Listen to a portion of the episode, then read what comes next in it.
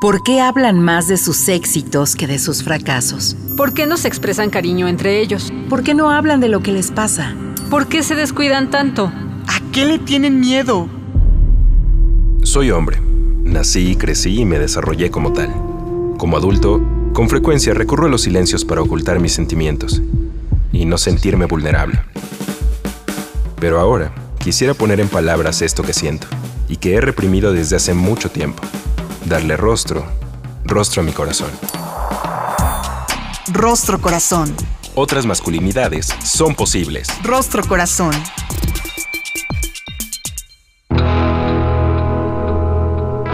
Hola, ¿qué tal? ¿Cómo está? Bienvenido, bienvenida, bienvenide a otra gran emisión del Rostro Corazón. Como cada martes pasandito el mediodía, me da mucho gusto compartir micrófonos con mi querido Charlie José Carlos Gutiérrez, ¿cómo te va? Hola José Alfredo, pues muy contento de compartir el espacio y saludarlo a usted que nos escucha. Vamos a comenzar con nuestro programa del día de hoy. Por favor, póngase en contacto con nosotros a través de la página electrónica www.circuloabierto.com.mx o el correo círculoabierto para hombres y a través de nuestras redes sociales en Facebook, en Twitter y en Instagram como Círculo Abierto y por supuesto Rostro Corazón. Vamos al relato del día. Duele la herida que hoy es solo cicatriz. Aquellos días parecían interminables Hoy solo queda el recuerdo en forma de largos pensamientos aderezados de prolongados silencios cómodos que deambulan entre los pasillos de mi infinita incapacidad de soportar tu ausencia. Tuve que inventarme mil malabares a lo largo de 423 días con sus 24 horas de 60 minutos cada una para soportar que tu pequeña figura faltara junto a la mía. Durante ese tiempo me hice millones de veces las mismas preguntas. ¿Dónde estarás? ¿Te encontrarás bien? Qué angustia interminable desconocer tu paradero. Agonía tan lenta como un cigarro que se consume solo al mismo ritmo de mi corazón. ¿Qué se dice o qué se hace cuando un hijo o hija falta? ¿Qué debe sentirse? ¿Qué se dice cuando alguien llega y te pregunta con tímida modestia, ¿cómo te sientes? A veces me daban ganas de gritarles con ufano descaro, no siento nada. Estoy muerto en vida porque no sé dónde está mi niña. Y si permanezco de pie es porque tengo la esperanza de poder encontrarla. Pensé en gritarlo cada que alguien me hacía la misma interrogación, pero ni siquiera tenía la fuerza, aunque con dos o tres personas cercanas tuve la necesidad de hablarlo. Disculpen mi insolencia, pero no resistía más. Le pregunté millones de veces a Dios, a Buda, a quien sea que me estuviera escuchando, por qué alguien es capaz de arrancarle sus hijos a una familia. ¿Por qué alguien puede causarnos tanto dolor? Lo pregunté 423 días con sus 10.152 horas y 609.120 segundos. Dejé de hacerlo al menos por unos días, cuando por fin apareció mi niña. Aquellos que al principio tantos argumentos pretextaban para no buscarla, aquellos que frenaban cualquier intento de mi parte por buscarla, aquellos que con su burocracia retardaron su búsqueda, me vinieron a informar que la habían hallado. En aquel día nublado y con lluvia me preguntaba, ¿qué es peor? ¿No saber de ti o mirar tu cuerpecito dañado. Me armé del valor que me quedaba y te fui a ver. Sí, eras tú. Lo sé porque ese bonito lunar que tú y yo compartimos en el hombro izquierdo aún estaba ahí. Es mi niña.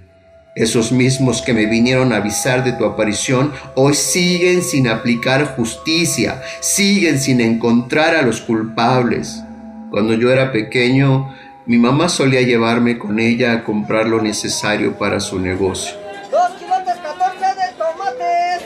Cuando mi papá nos abandonó, mi madre se vio en la necesidad de sacar adelante a sus dos pequeños, Raúl y Karen.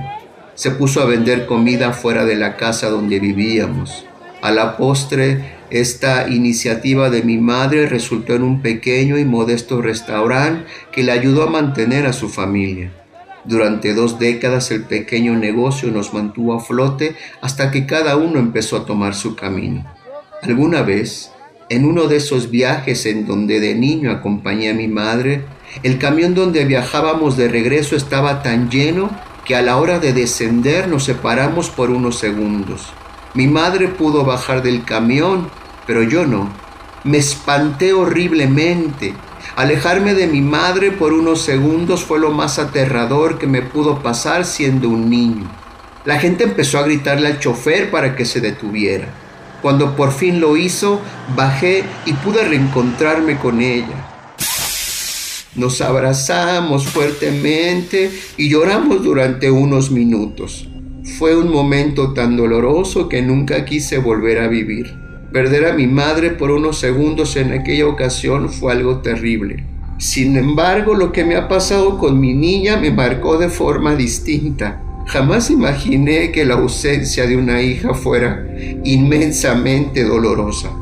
Hoy se cumple un año de aquel día nublado y lluvioso en que apareciste. Aún recuerdo tu carita hermosa, tu sonrisa tan llena de vida, tus ojos tan llenos de luz. Discúlpame, hija, si aún te sigo extrañando cada día de mi vida. Al menos ya no lloro por cada uno de los rincones de esta sórdida casa, que ha sido testigo de las incontables oraciones que te he dedicado y que de a poco se diluyen de entre las paredes que por momentos aplastan los recuerdos de cada uno de tus pasitos chiquitos que aún acompañan a mi corazón. 423 días, un texto de Carlos Gutiérrez, el Charlie, un texto escrito con mucho dolor y respeto y que pretende describir, si es que eso es posible, el sinuoso y doloroso recorrido que representa para un padre o una madre la desaparición de una hija o un hijo. En un país como el nuestro, en donde no hay semana en que las noticias no den nota sobre desapariciones, ¿Qué se hace con ese dolor? ¿Qué hacemos con nuestros sentires? Para platicar del tema, el día de hoy contamos con un gran invitado. Él es Hugo Huberman, educador, psicólogo social, miembro de Lazo Blanco Argentina, lleva más de dos décadas de trabajo con hombres que ejercen violencia contra las mujeres en América Latina. Hugo Huberman, estamos muy contentos de que nos acompañes en el programa del día de hoy Bienvenido a Rostro Corazón. Muchas gracias, Rostro Corazón. Muchas gracias a Lucho. Muchas gracias a vos, Salve. Querido Huguito, muy contentos de conversar contigo, tal vez igual que confrontados frente al tema que nos convoca en el texto Charlie. Déjame hacerte la pregunta obligada en el rostro corazón. ¿Cuál es la parte de este texto que tiene que ver contigo personal y profesionalmente? Mira, es fuerte como, a ver, yo siempre digo que los hombres expresamos nuestras emociones a través de metáforas, como dice Juan Carlos de Guadalajara. Esas metáforas no dicen nada, solo son una metáfora, pero si la pinchas, si la diluyes, no te quedas con nada. Como dice el español, aquel que somos la masculinidad es como una cebolla. Le sacas las caparazones, le sacas las hojas y no te quedas sin nada, solo te hace llorar. Y creo que este texto tiene que ver con entender que es una niña la que se fue, es una niña la que sacaron de su casa. Si hubiera sido un varón, el texto hubiera sido diferente, estoy convencido, estoy convencidísimo.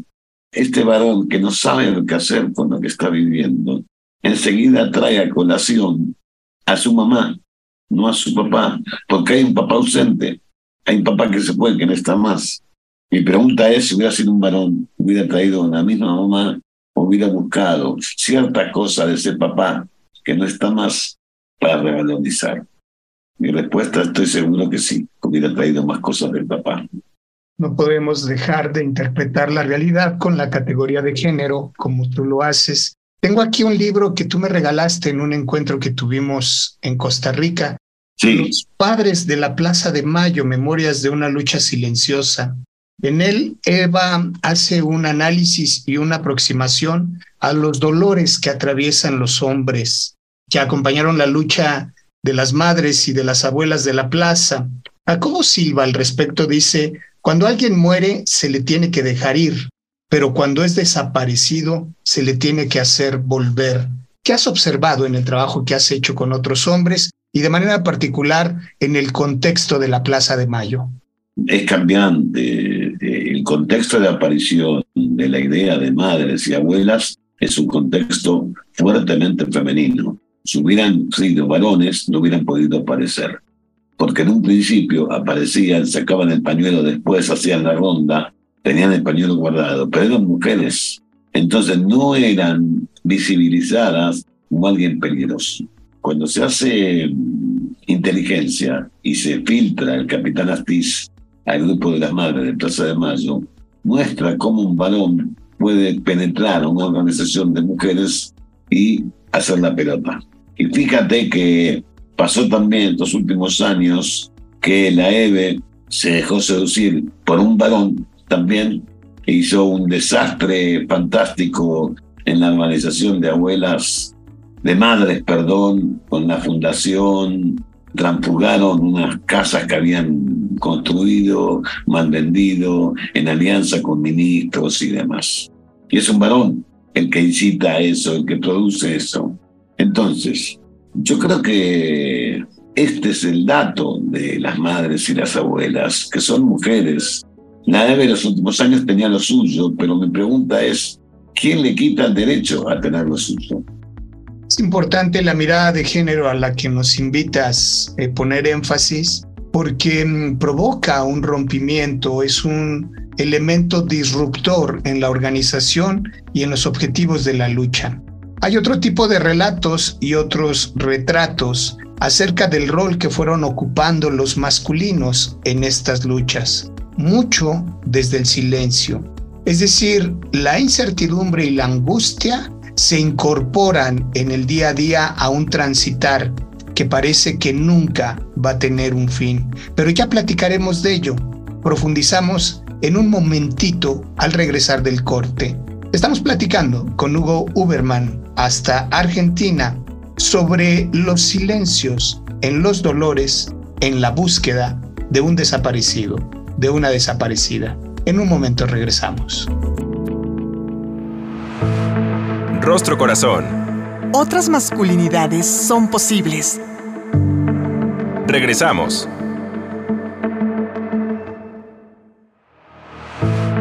Rostro Corazón otras masculinidades son posibles. Regresamos.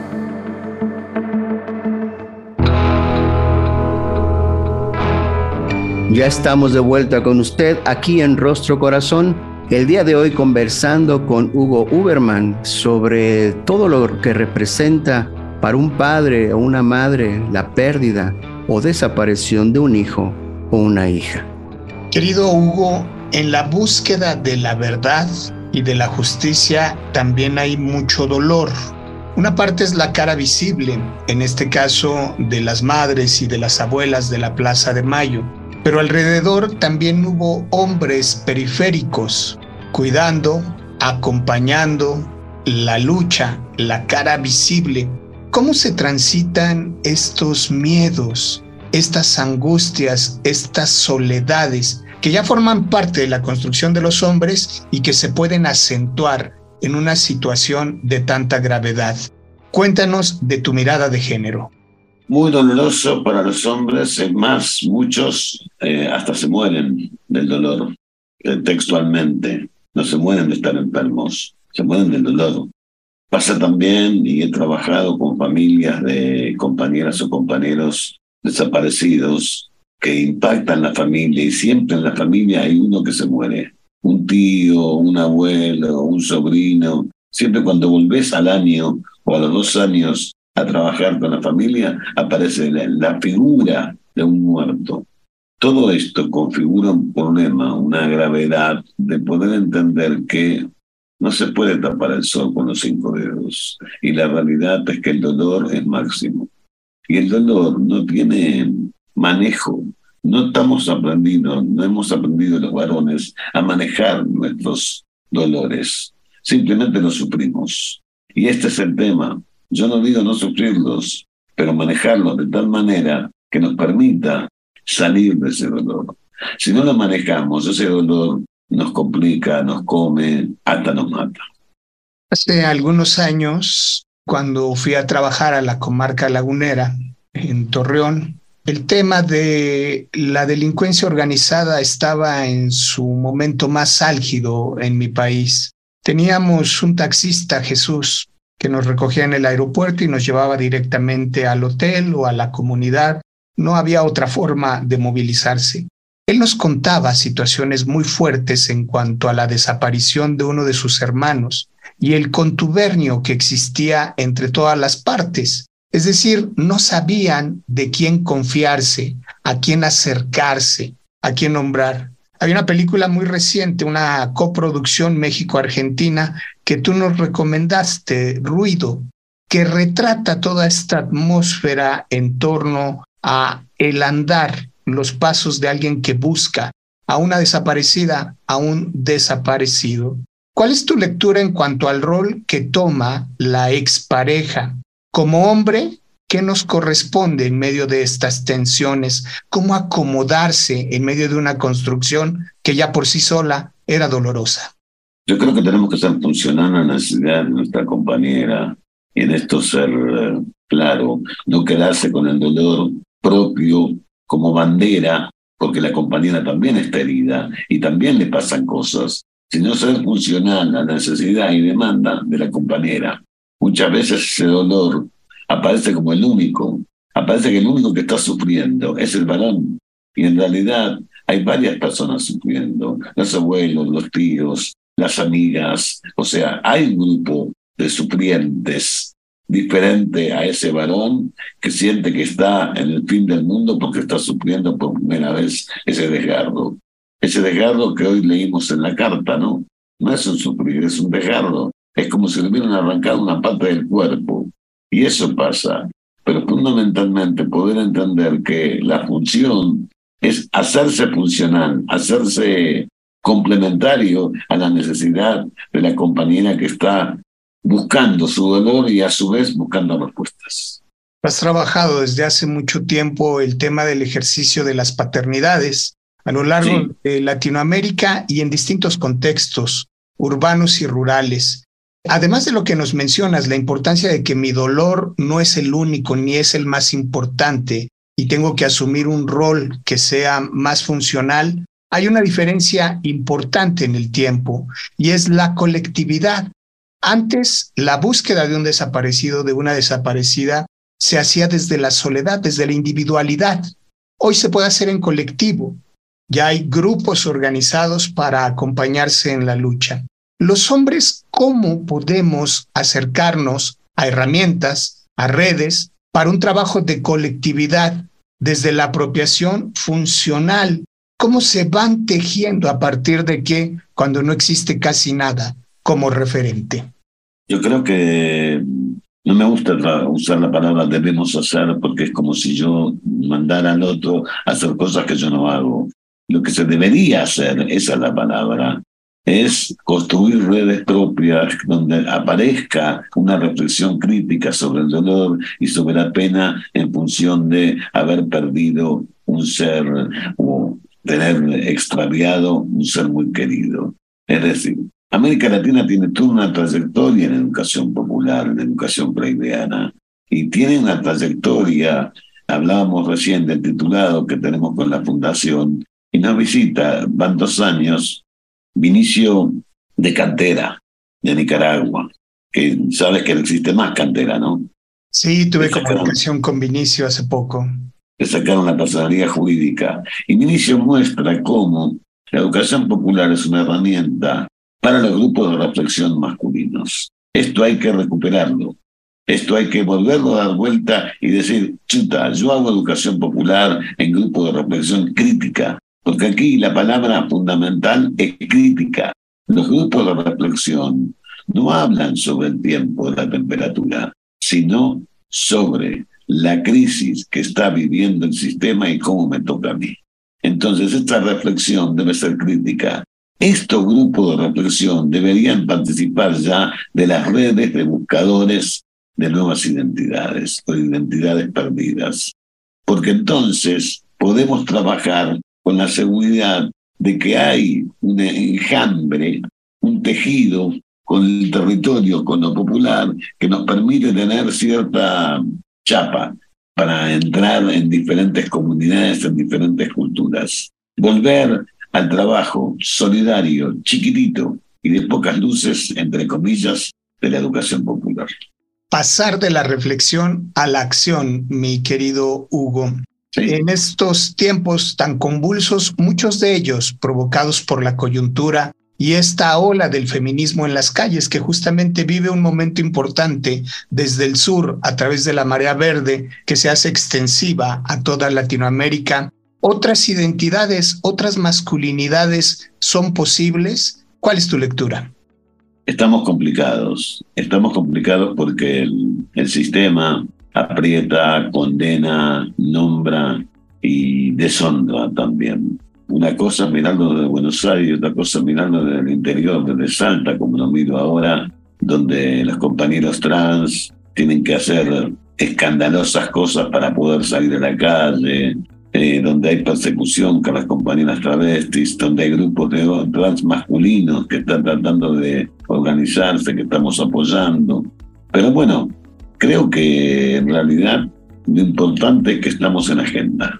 Antes no estábamos en agenda, es una cuestión de sabiondos. Ahora yo siento que es una cuestión más popular y que hemos saltado de la academia, de los aviondos al territorio, sensibilizando comunidades y entendiendo que esto palma parte del discernimiento de la comunidad, no lo voy a resolver yo pero queda claro que si hay masculinidades posibles, están en el desarrollo de las comunidades confiadas de sus capacidades y potencias para salir del sistema patriarcal.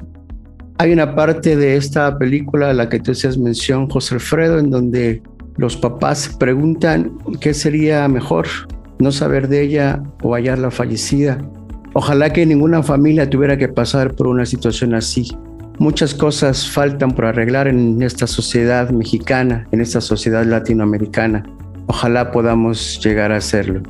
Hugo Huberman, muchas gracias por lo que nos has regalado y a usted que nos escuchó, mil gracias. En la conducción estuvimos José Alfredo Cruz y Carlos Gutiérrez. Cuídense mucho. Nosotros nos escuchamos. Nos escuchamos en la próxima. Hasta pronto. El Instituto Mexicano de la Radio presentó Rostro Corazón. Otras masculinidades son posibles. Rostro Corazón